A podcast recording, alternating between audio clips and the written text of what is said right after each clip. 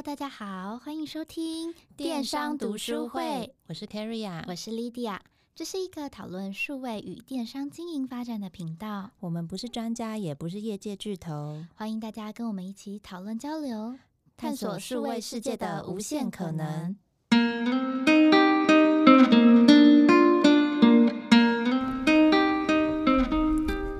Hello，大家好，我们今天呢要跟大家来聊聊电商网站的设计。那我们要直接切入最重点的，就是所谓的转换率跟收入最重要页面，就是所谓的结账页。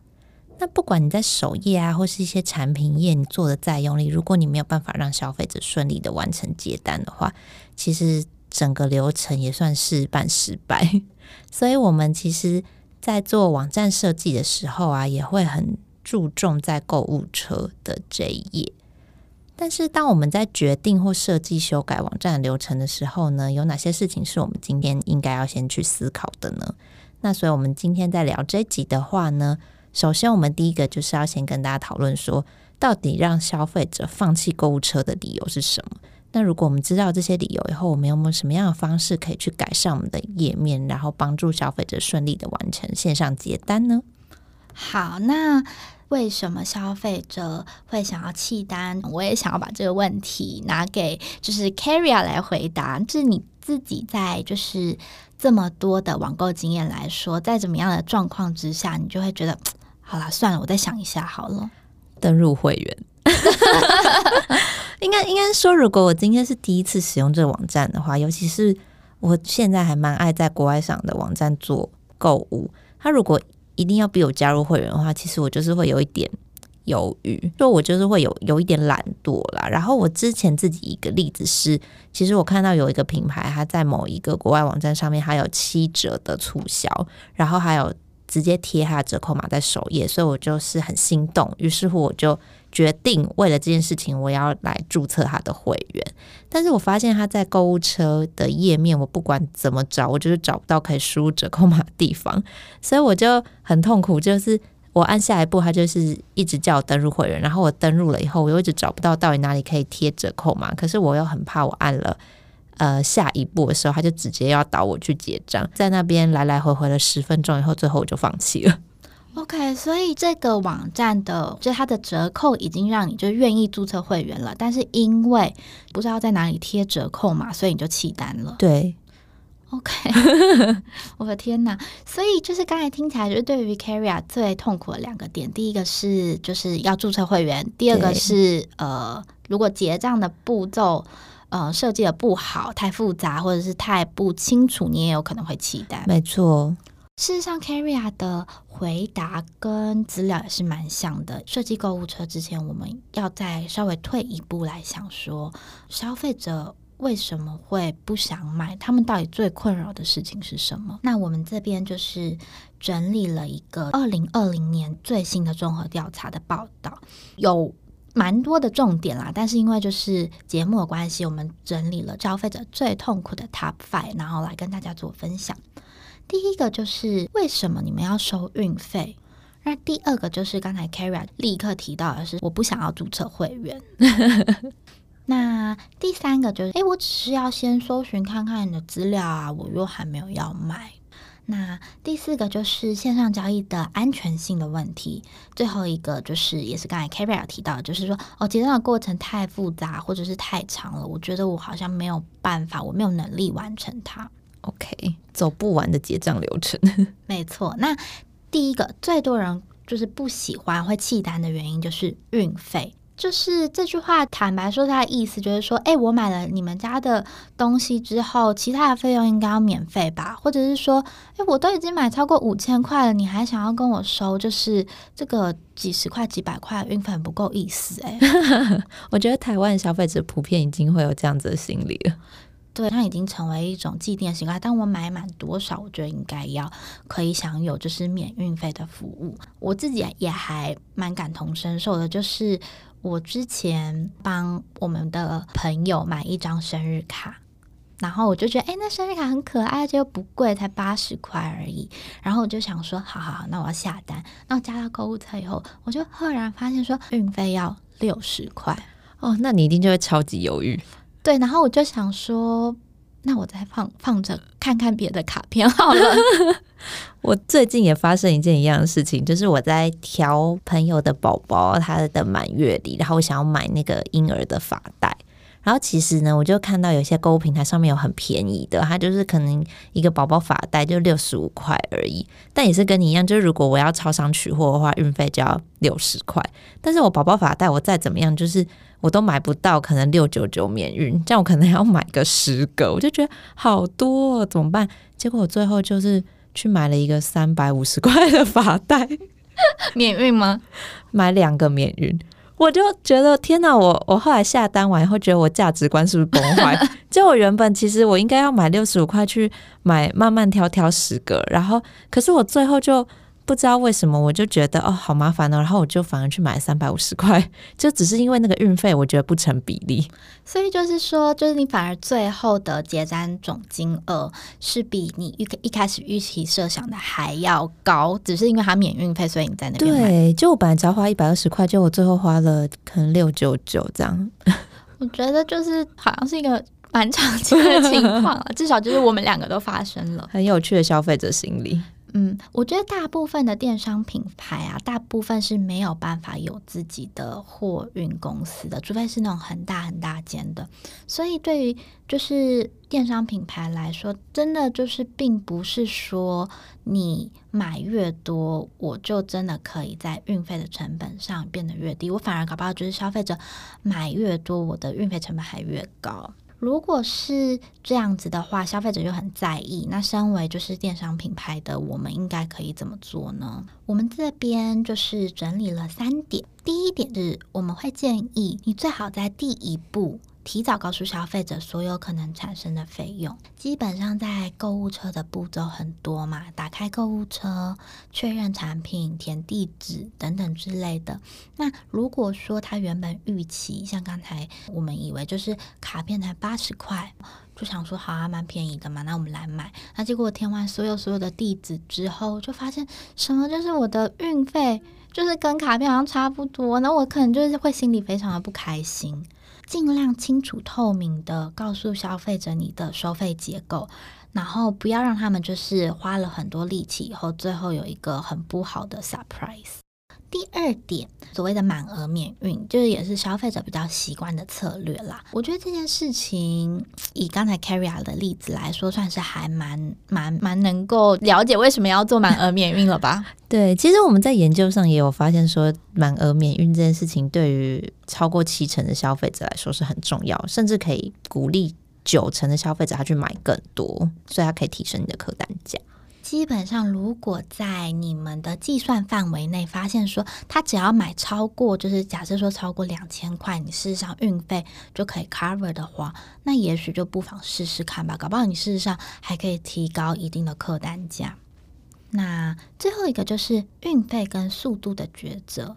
在国外的电商网站还蛮常见的，就是它除了一般的基本运送以外，它会有一个，如果你想要就是第二天就收到我的产品的话，你只要再加多少钱？像 Amazon 比较知名的那个 Prime 的会员，如果你一年就是缴多少年费，我就可以 two days free shipping 这样子。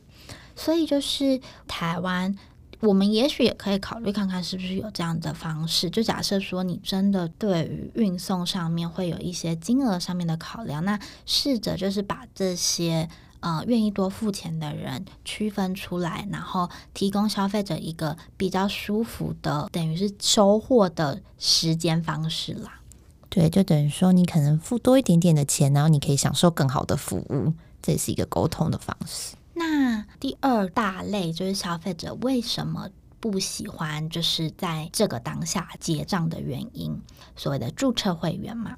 如果今天是要注册会员才能够购买的话，事实上以我个人而言，我大概就有九成的机会会直接放弃购买。天啊，那你比我还高，我只有一半的机会。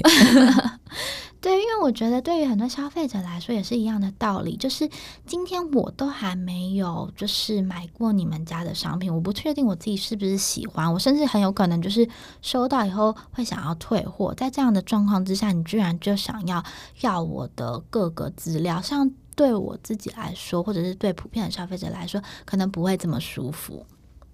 我觉得可以理解，就是很多公司它需要这些资料是有一定的原因，比如说帮助你们公司更了解，就是顾客在未来消费者就是回到你网站的时候，你可以帮助他找到更适合他的产品，就是事实上听起来蛮好的嘛，就是对消费者来说，他可以更快找到自己的产品；对你来说，你可以知道应该要提供怎么样的产品给他，好像是双赢。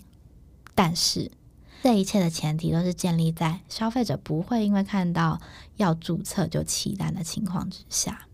这里会有两个比较建议的做法，第一个就是访客结账，就是如果可以的话，事实上让消费者可以用访客结账的方式去降低他们的弃单率。如果说你真的就是很希望他可以成为你们的会员的话，在完成结单的时候，就会告诉消费者所谓加入会员的好处，比如说，哎，你刚刚就是都已经填了这么多资料，你知道，就是你在网络购物，你最起码一定要给他运送地址、跟联络电话和 email 这三点吧。那你既然就是都已经给我了，你要不要就是再打一个勾，变成我们的会员，就会让消费者有一种 OK，我填这些资料都是一个很自然的过程，我不是被强迫的。那假设说我今天就是把这一笔资料就是再存回你的。会员 database 还可以，就是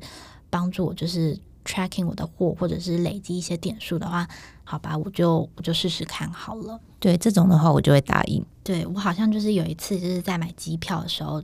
就是本来是用那个访客购买，最后我发现可以累积里程数，就变成他们的会员。嗯，很合理。那另外一点就是提供多元的登录方式。刚才 Carrie 有说，他就是注册会员，最主要好像比较不是讨厌各自被拿，而是就觉得麻烦。啊，对，所以这是一个懒人适用的方式。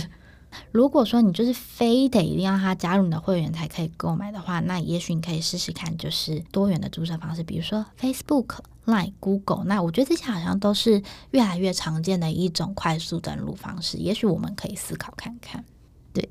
好，那刚刚讲了前两个，那第三名的话呢，其实是跟现在消费者行为是越来越相关。就是我其实只是先看看，那他先看看，就是因为我们已经很习惯说，现在的消费者他在决策相对来说是复杂的，他今天可能会透过很多元的媒介或是各种接触管道去搜集对于你的产品或品牌的相关资料，所以他你的网站就是只是他在决策过程中的一个接触点而已。对于品牌或卖家来说啊，消费者他其实不一定会在第一次造访的时候他就直接完成结单。我觉得这也是大家心里要先有一个底。就我们可能看业界普遍的购物车放弃率大概是七十五 percent，所以你就是你里面要有一部分的容许值，就是针对这样子的消费者，他可能就只是先来做功课。那如果他就只是先来做功课的话呢，我们的网页是不是也有一些设计的机制？比如说。它可以帮助你说，你已经加到购物车的品项，我可以直接寄 email 给你啊，或者是我鼓励你可以加入会员。那如果你加入会员的话，你就可以储存你的购物清单啊，储存我的最爱。然后呢，可能可以透过一些简单的方式，如果你本身是有实体门市的品牌的话，可以让消费者方便快速的在实体门市的时候，他也可以打开他的购物清单，甚至他知道说，哦，在实体门市里面哪边可以找到这些产品。就等于说，你是把线上跟线下的资料完全整合的话，其实就可以帮助他在你的通路里面完成接单，不一定是线上或线下。觉得这边就是提到一个很好的点，就是如果可以把你线上跟线下的资料串起来。我前几个礼拜吧，就是有看到一个 case 的分享，是说加拿大有一个百货公司，它就是线上线下串很齐。当你今天是他们的会员，你就是走到他们的百货公司里面的时候，他就会立刻就是知道说，哎，Carrie 啊，你。来了，好久不见，欢迎你。那你上一次在网络上看的那件衣服啊，现在就在我们百货公司的第二个楼层。那你大概可以怎么去？那目前的货况是怎么样？就是非常的克制化，很厉害。它是透过 App 吗？还是？嗯，它上面没有特别，就是说是不是透过 App，因为它是有一点像是 showcase 这样子，所以它只有说就是他们现在把这个东西串的。非常的好，所以对于消费者来说，它是非常省力的，可以去找到自己有兴趣的产品。那对公司来说，我越帮你省去中间要寻找的步骤啊，那我事实上越有可能让你就是赶快接单。没错，而且就是有一种很贴心，就是宾至如归的感觉。那第四个点啊，其实是各资还有线上交易安全性的问题。那这块的话，其实我觉得是在做电商一直会不断不断去遇到的。一个很需要去考量的一个重点，资安跟线上交易的安全性。那对于比较知名的电商平台啊，或是品牌来说，其实你本身如果就是系统已经做好资安控管，然后你有一些 SSL 凭证啊，或是刷卡 3D 验证的机制，其实对于大部分的消费者来说，在你的平台上面完成交易，不会是有太大的疑虑。但如果你今天是一个刚起步的小型个人卖家，那你要怎么样让消费者信任你的网站啊，或者是你的一页式购物，它不是一个假的骗我资料的钓鱼网站？那你的社群认同跟网站的设计就会很重要哦。嗯，那你这边所谓的就是网站设计很重要。那比如说，我们如果真的要在设计网页上，有哪一些东西是可以考虑的？应该说，就是你的网站本身，如果你的购物流程很奇怪啊，然后或者是你的页面很老旧，甚至有一些破掉的图，或是无法显示的图片，都会让人在第一时间就很想要跳出你的网站。那你可以在产品页去增加消费者的评论啊，或者是强化一些跟你店家相关的讯息，比如说客服相关的联络方式。然后，或者是甚至放上一些店长或是顾客关系经理的照片等等，都可以让消费者去相信说，哦，这是一个真的网站。然后最后呢，就是结账金流的部分。如果你本身是串接一些比较知名的金流，比如说你就是跟 PayPal 合作啊，或者是台湾可能比较常见的绿界啊等等的，那消费者在做结单的时候，他发现哦，你串的是一些他听过的金流网站，他就会比较放心说好，那我知道我在上面填的一些刷卡资料不会是被你拿去做一些盗用的状况的话，消费者也可以比较安心的完成结单。所以就是虽然我没有听过你的品牌，但至少我会知道我的钱是交给一个我信任的第三方。对，没错，就是帮助消费者去信任你的网站。好，最后一个就是消费者之所以会觉得他没有办法完成购物的原因，就是结账的过程太复杂。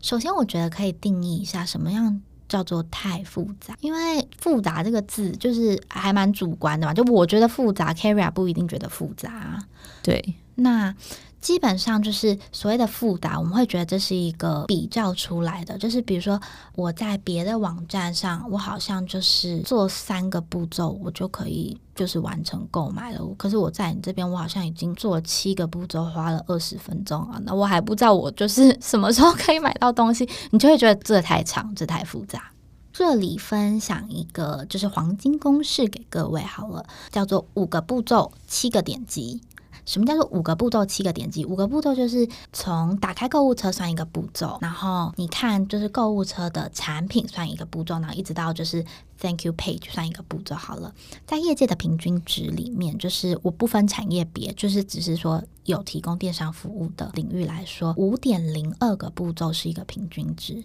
那就是说，假设你今天的网站只要在结账购物超过五个步骤。事实上，就是早就已经远超过，就是大家可以忍耐的范围了。你可以 review 一下你自己的网站结账页面有没有符合这一个五个步骤跟七个点击内要完成。七个点击就是你知道下一步。嗯，什么之类的。如果说已经超过了，那你就很值得去思考，你有什么东西可以简化。这里会觉得说，你可以先找出之所以复杂的原因。网站的使用行为事实上每天都在变，消费者事实上会习惯越来越简化的东西。可是你知道，就是导入这种结账系统，并不是说我每天都可以换一套嘛。我建议是可以先找出复杂的原因，比如说。是不是你同时要求消费者要要填寄件人的地址跟刷卡人的地址？你真的需要这两个地址吗？你是不是只是需要他？寄送的地址，确保你的东西送得出去就好了。你这个地方有没有办法简化？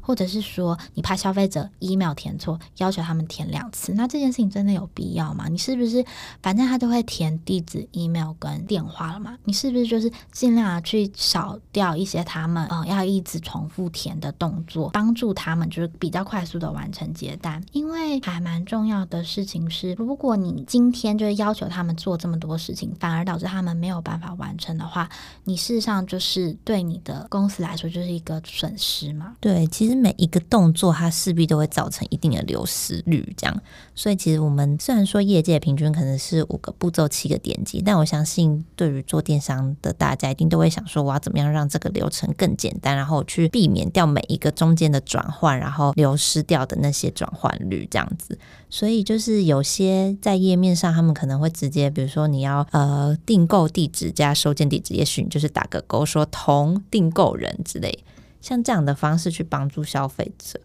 可以不要这么多步骤，相对来说就是可以去节省他们的时间，然后也像莉迪亚刚刚讲的，我们很希望可以收集到顾客资料。但其实，对于眼前最重要的事情来说，就是帮助消费者完成这笔订单。中间的取舍跟权衡，可能就是品牌必须要再去思考，说是不是真的我需要这么多重复的资料。嗯，那如果不是的话，就会建议你们就大胆的把这些拖延结账速度的步骤放到结账完的会员资料，让他们就是随喜的补充。对，就是你随时可以进会员中心编辑呀、啊、再储存等等的。没错，那以上就是五点，就是我们今天想要跟大家分享，为什么消费者没有办法就是在你的购物车完成结账，那你又应该做些什么的分享。那我们今天的讨论时长就到这里。如果你今天听完我们的节目，就是觉得还有很多很多的想法，好像不是只有这五个，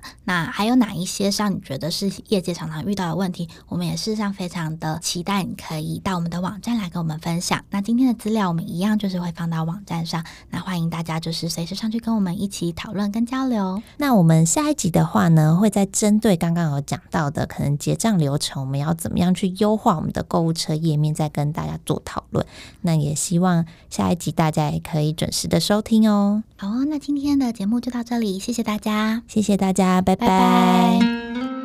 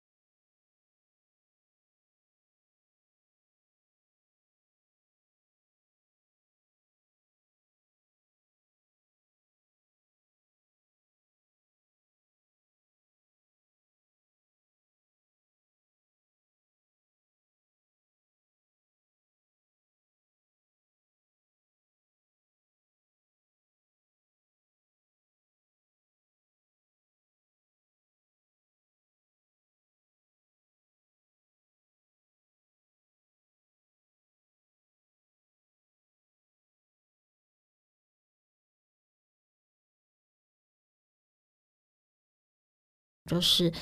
对于运送上面会有一些金额上面的考量，那试着就是把这些呃愿意多付钱的人区分出来，然后提供消费者一个比较舒服的呃，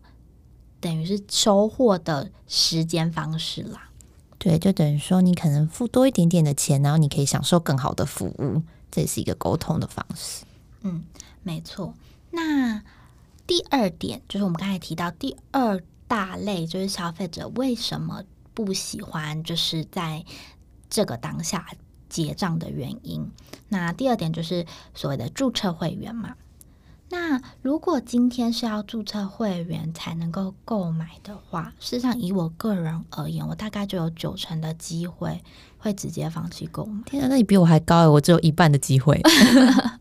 对，因为我觉得对于很多消费者来说也是一样的道理，就是今天我都还没有就是买过你们家的商品，我不确定我自己是不是喜欢，我甚至很有可能就是收到以后会想要退货。在这样的状况之下，你居然就想要要我的各个资料，像对我自己来说，或者是对普遍的消费者来说，可能不会这么舒服。那我觉得可以理解，就是很多公司它需要这些资料是有一定的原因，比如说，嗯，帮助你们公司更了解就是顾客的资料。那在未来消费者就是回到你网站的时候，你可以帮助他找